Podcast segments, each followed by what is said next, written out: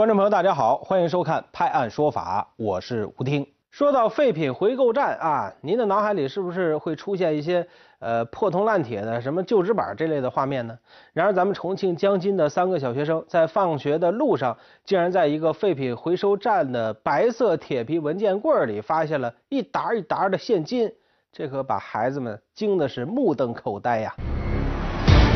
九月十九号下午六点，江津区织平小学三名六年级的小学生放学回家，路过街上一家废品收购站时，看到两个幼儿园的小朋友在那里捣鼓一个铁皮文件柜。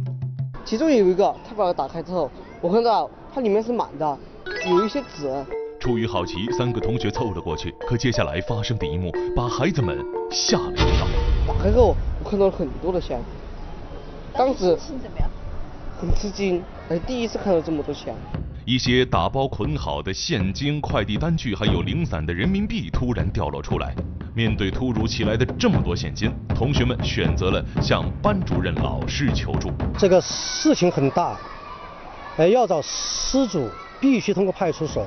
江津区公安局支平派出所的值班民警迅速赶到现场，在执法记录仪的全程记录下，将快递单据及现金清理收好，带回派出所。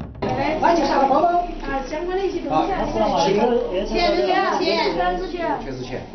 他们那儿找了他们那儿翻了锁啊。在车上的时候，我们就通过呃网上查找这家快递公司的电话。接下来，民警马不停蹄展开调查，希望在最短时间内找到失主。然而，物流企业的座机无人接听。最终，民警通过快递单上收货人的电话联系上了快递员李先生。打电话的时候，这个李某呃一直的戒备心比较比较高，他就问你们是什么单位啊？我说我是的是支平派出所。原来李先生担心对方是诈骗人员，经过民警一番耐心的解释，李先生最终将自己的上司某物流企业老板戴先生的电话号码告诉了警方。然而戴先生接到民警的电话也懵了，他问我是不是有东西掉了，我说我们当时因为我们没发现嘛啊，就觉得没有啊，就告诉他我们没东西掉啊。民警提到了铁皮文件柜，此时的戴先生才回忆起一件事儿。哎，我有一点印象了，我就想，哎，我们今天下午是整理了一批铁皮柜。原来就在当天白天，戴先生曾安排公司两位业务员将文件柜清理带走。财务人员呢又没过来上班，我们就不知道那个根本就不知道里面的那个钱放在那一个铁皮柜里面的。不明就里的业务员阴差阳错将铁皮文件柜卖到了废品回收站，幸好被三位小学生及时发现。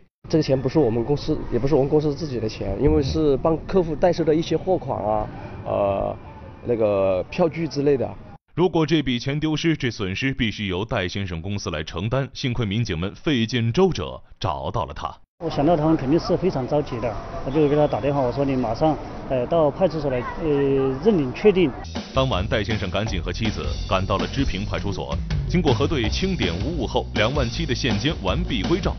从孩子们发现现金到戴先生认领，仅仅只过了一个小时。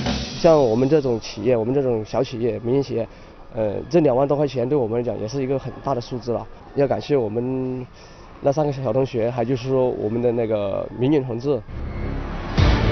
您说吧，如果没有这三个细心的小同学，没有及时采取报警措施的老师，没有坚持不懈查找的民警，这两万七最后会到哪去呢？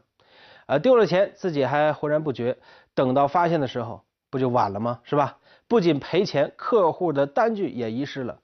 呃，在这儿我都为戴先生捏把汗啊。不过幸好这钱呢失而复得了。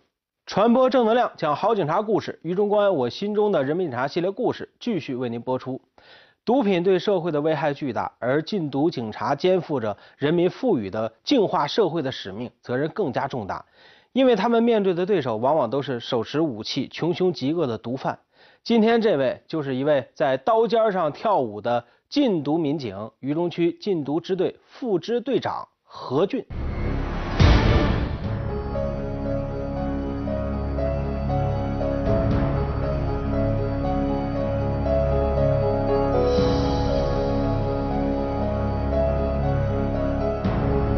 都市，独瘤暗涌。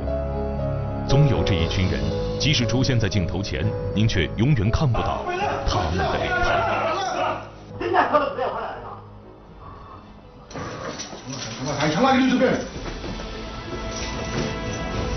从内陆到边疆，从城市到边防，每天都在上演着红与黑、生与死的较量。好好好，好的好的好的好的，好的。再见。人群中，他们是如此的普通，危急关头却总能看见他们冲在最前方。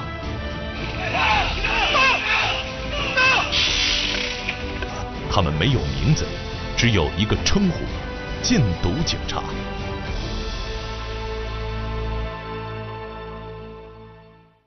何俊，一名铁血铮铮的人民警察，一个在禁毒一线摸爬滚打十七年的热血战士，一位在刀尖上跳舞的舞者。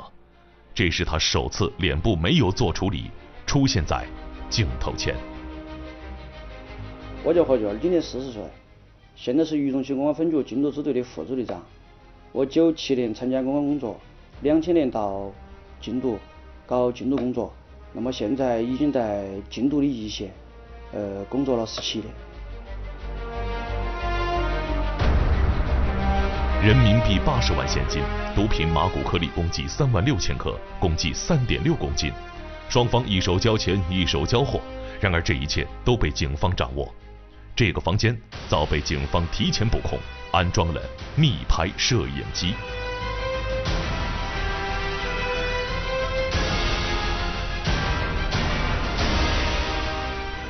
门外，何俊带领着战友，身穿防弹背心，严阵以待。一声令下，抓捕行动闪电般展开。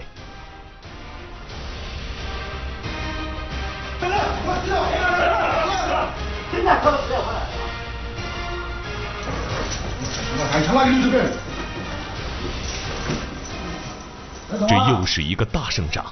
十七年禁毒生涯，何俊已经记不清楚这样出生入死、紧张万分的缉毒战役究竟打了多少次。城市、机场、小区、车库，何俊和贩毒分子的较量从没停息。毒品一日不止，禁毒一日不停。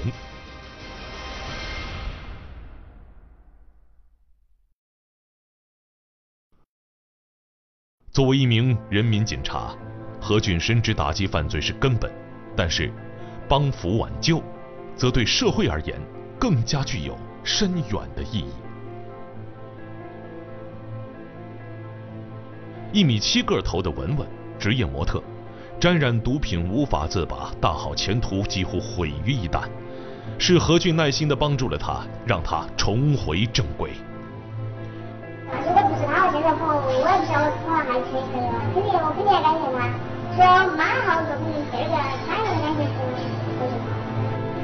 生命不息，战斗不止。何俊的生活每天都在忙碌和紧张之中度过。对于明天，何俊和战友们都有着不一样的期许。就是希望他每天能够平平安安的回来，能够平平安安的回到家里，这就是我的一个想法。啊，不忘初心，方得始终啊。虽然说搞了十七年，那个其中的摸爬滚打啊，酸甜苦辣，哎，真的是是尝遍了。我身体允许，组织需要啊，我会一直干下去，啊，一直干下去。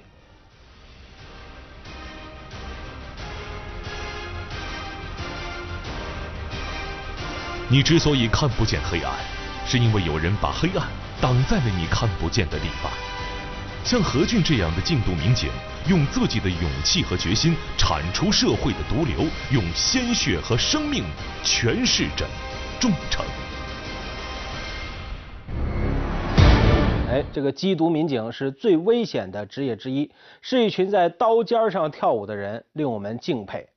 好了，明天请您继续关注渝中分局我心中的人民警察系列故事。这次评选期待您的参与和关注。下面来看看警方查获的一起酒驾。这名驾驶员啊，真是奇葩。几岁呀？喝酒了？没有，没喝酒啊，我只是到现在饭还没吃呢。你你让我再吹一下，你说。这名驾驶员被交警拦下，一直表示说自己并没有喝酒。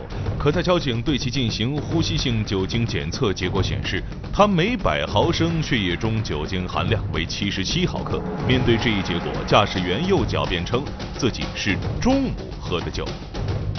中午喝多少？中午？中午就喝喝喝一喝喝那个一杯白酒。我们机器能测出来，你证明是那还身体里还含酒精，懂不懂？对。当交警要查询驾驶员的驾驶证和身份证时，他十分配合地交给了交警。可到翻开他驾驶证的时候，交警发现上面的字体与正规驾驶证完全不一样。叫什么名？说。身份人。身份证号码能背住啊？能。办什么事了？办什么事了，罗家？没犯过事。没犯过事，你们讲的。随后，警方通过系统查询，男子的家庭住址等信息都与他所提供的驾驶证信息是相同的，但是上面的照片却明显不是他本人。你和你什么关系啊？这这他，你有驾驶证不是吗？吊销了。吊销了？啊，四分了。这怎么吊销的？酒驾记录仪全开啊。酒驾。嗯，对。我买车去。他知不知你用他驾驶证？最终，男子见谎言被戳穿，也如实向警方承认了自己的行为。据了解，男子姓许，之前因酒后驾驶无牌无证摩托车，驾驶证被吊销了五年，并且还被拘留了两个月。当徐某出来后不久，就购买了一辆二手车。因为迟迟没有办理手续，为了方便出行，他就花了两百六十元，通过驾驶证的信息办理了一套假的身份证和驾驶证，试图蒙混过关。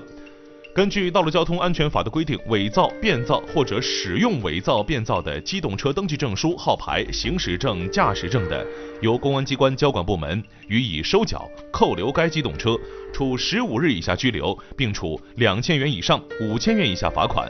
构成犯罪的，依法追究刑事责任。本来就因为酒后驾驶无牌无证的摩托车被吊销了驾驶证，还受了罚，结果出来没多久又再次酒驾被查，还造假啊！这个徐某无法无天了啊！这回再进去是不是该老实点，遵纪守法了？中秋节不是包装精美的月饼礼盒，团圆节也不是电话声里的轻声问候。八月十五是阖家团聚的幸福时刻。重庆电视台联合全市各大药店开展鸿茅药酒中秋礼孝行动，将您的中秋故事、团聚计划发送至邮箱或拨打电话，赢中秋大礼。中秋佳节，带爱回家，一瓶鸿茅酒，天下儿女情。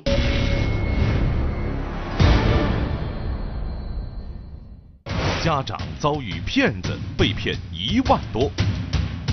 没有，昨天不知道，现在电话小心啊。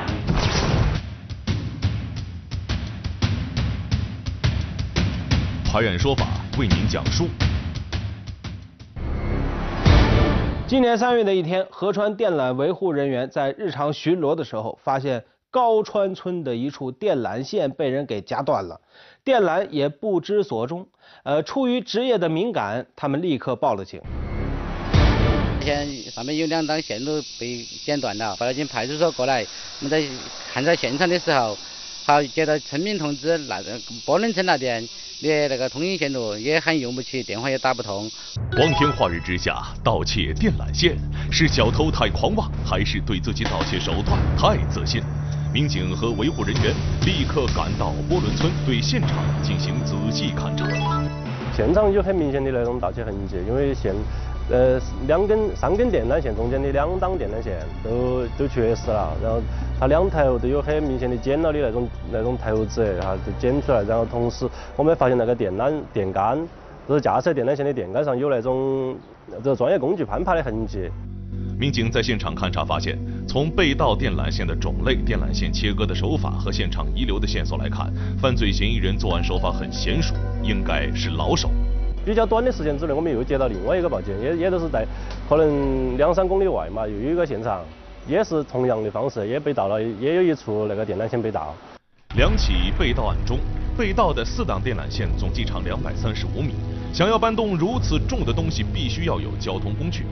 然而，这两起盗窃案的发案地都是在农村地区，电杆的架设都是在山上比较高的地方，人比较少，也没有视频监控，民警很难确定嫌疑车辆和嫌疑人的身份。民警一筹莫展之时，发现了一条意外的线索。哎呀，我经常我肯坐到我那里耍，都看到起。嘿，我说今天那个人整线，开那个车子好像是个工程师，黄黄颜色那些整线那个黄颜色车。我拿高低那个去，我都以为他是在那想检查现金。开着工程车，身穿迷彩服，戴着安全帽，并在案发时间出现在现场。他们究竟是正规公司维护人员，还是民警一直未找到的嫌疑人呢？民警立刻展开调查。从通讯公司传来消息，当天出现的工程车及施工人员皆为假冒。好，那个情况啊，我们又又又联系了那个电信公司，他说当那段时间他们没有安排工作人员来进行维护或者检修那那一类的，我们都觉得那个车子还可以。随着案件的深入，民警发现，在案发现场附近与居民家中安装了监控，正好拍到了案发地公路的影像。通过仔细比对，一辆载着电缆的黄色车辆进入了民警视线。随后，民警对该路段所有监控卡口视频进行查看，发现，在事发时只有一辆牌照为川 R 的黄色车辆经过，并在经过视频卡口时，车内人员有意识地用手遮挡面部。经过进一步侦查，发现该车曾多次往返合川大石街道、鼓楼镇、三庙镇等地。根据掌握的线索，民警判断该车有重大嫌疑。然而，民警能够顺利抓捕到嫌疑人吗？根据那个车的车牌号，然后查了一个车主，但是那个车他已他他已经卖给另外一个人了，就是买那个人，最最后买那个人，哎，买那个人他是我们那个案子的嫌疑人。车主另有其人，民警立刻转变侦查思路，从买家的角度入手，迅速锁定了犯罪嫌疑人李某。之后通过李某明确了另外两名同伙。八名嫌疑人到案后，对作案事实供认不讳。据了解，主犯李某曾经是四川南充移动公司一名员工，辞职后开始承包电缆工程，几个人合伙购买了工程车，准备做工程大干一场。然而，究竟是什么让他们一步步走向犯罪道路？是从二零一二年在南充移动公司做事，也是在在回收，在在做光做光纤，在做光纤同时也是在回收着那个的电缆，因为现在这个电缆不是。有的有的没用了，都在回收了嘛。我们也在做那个。最先开始走走合村来，不是开的开的小车本来过来耍的。我们说走合村过来耍，看看到有电缆下，就最后说工程车买起买实，我们就把工程车开起过来弄的。一次偷盗让他们尝到了甜头，有黄色工程车的伪装更让他们肆无忌惮，在白天就盗窃电缆线二十余起。我们在写演习那个都都说是做工程的噻。一个人爬爬电杆去夹，两个人在底下扯。目前八名犯罪嫌疑人因涉嫌盗窃罪、掩饰、隐瞒犯罪所得罪被刑事拘留，移送起诉。电缆是我们日常生活中必不可少的基础设施，对于盗窃电缆的违法行为，我们是深恶痛绝的。然而，收购来历不明的电缆、金属等物品也是属于违法行为。目前，大石派出所同样也在对本案当中涉及收赃的人员进行调查。骗子冒充家人给你打电话，用微信啊、QQ 呃给您发信息，您会信吗？我们节目播出过很多次了啊，一再提醒大伙不能信。可是下面这位王女士又上当受骗了。王女士的女儿在某中学上学，平时住校。近日，一个自称是王女士女儿瑞瑞的 QQ 号码加她为好友，对方表示自己正在上电脑课，所以申请了一个新的 QQ 号码和妈妈聊天。王女士当时也是比较怀疑的，然后对这个 QQ 号两个人聊天进行了一些信息的核实，发现信息都和她女儿是对得上的，于是也就打消了疑虑。呃，包括是女儿的姓名，然后在学校哪个班，然后在学校里面在干什么，还有一些两个人平时聊天的一些，问了她一些什么班主任啊什么的这些信息，她都是对得上的。在了解了最近的学习情况后，瑞瑞说，学校最近请了资深教授上英语口语和数学辅导课，当晚就截止报名了，自己很想参加，也有信心学好。见女儿对学习如此上心，王女士表示非常欣慰，表示支持。瑞瑞随后给王女士一个 QQ 号，两门辅导课一共一万两千元，要赶紧汇到李主任的账户上。六六千，六千，然后五点，五点多。两千，四千。经过一番折腾，好不容易在截止日期前汇完了钱款，冷静下来后，王女士越想越觉得不对劲。或者是几十道学里面不会话，他什么也没有，这没有就不知道，他这样拿小吃样由于女儿没有手机，王女士当晚通过 QQ 和女儿瑞瑞联系上，才被告知女儿根本没有申请新的 QQ 号，也没有向她要钱上培训课。王女士这才意识到，可能是女儿的相关信息被泄露，自己呀被骗了。当天就有三个人，三先后有三个人向这个卡里面进行了汇款，然后包括近期我们也接到了，也接到了多起关于这个这个这个方式的一个诈骗，包括是同一个 QQ 号的诈骗。目前警方正在对案件进行调查，同时提醒家长们，骗子正是利用了家长们对子女教育培训比较紧张的心态，以名额有限为由催促家长汇款。大家在遇到有人通过网络要求大金额汇款时，要先和子女联系上，当面询问或者和学校沟通，证实后再汇款，以免上当。看了刚才的节目啊，我们在谴责骗子的同时呢，对于片中这位学生家长，我们想多说一句：孩子张嘴要这么多钱，为什么就不打一个电话确认一下呢？况且哪个学校的辅导课报名截止的时间会是当天晚上呢？哎，这个家长们正是因为关心则乱。对于现在家庭而言，这个孩子是家里的头等大事，尤其是。呃，面对孩子的教育问题，很多家长都是百分之百的信任，不计后果的付出。而骗子也正是因为抓住了家长的这一心理特点，加以利用，顺势设坑。爱美的女孩非常喜欢穿短裤和高跟鞋出门，但是爱美的风险啊，也是时刻的伴随着。这不，一位女司机就因为图一时的凉快，脱下了高跟鞋，光脚开车，结果摊上事儿了。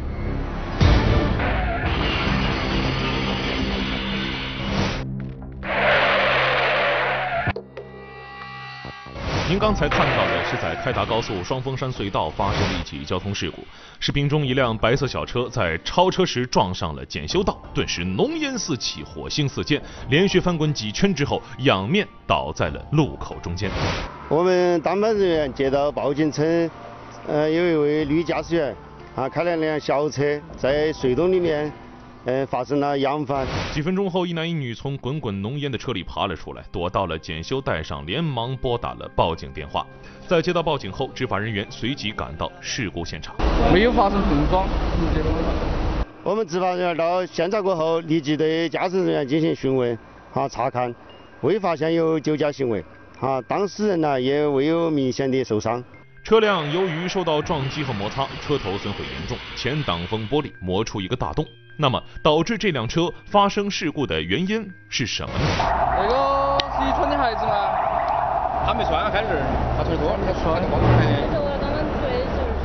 嗯，当时是啷个回事？啊？坏了哟，就没刹车，然后就开那么快干啥子哦？这隧道头要开好快？是因为这位女驾驶员。当时车速较快，嗯，未穿鞋，赤着脚开车，啊，在踩刹车的时候啊，打滑。为图一时凉爽，光脚开车，这样的做法实在太危险。所幸车上的两人只是受了轻微的擦伤，身体并无大碍。有免受伤噻？哎，免受伤。根据《中华人民共和国道路交通安全法》，对其不安全文明驾驶，处罚两百元。我们也再次提醒广大驾驶员朋友，光脚接打电话，女性驾驶员穿高跟鞋开车，都极易引发交通事故。所以，请大家遵守交通规则，安全出行。好，感谢收看《判案说法》，我是吴听，明天见。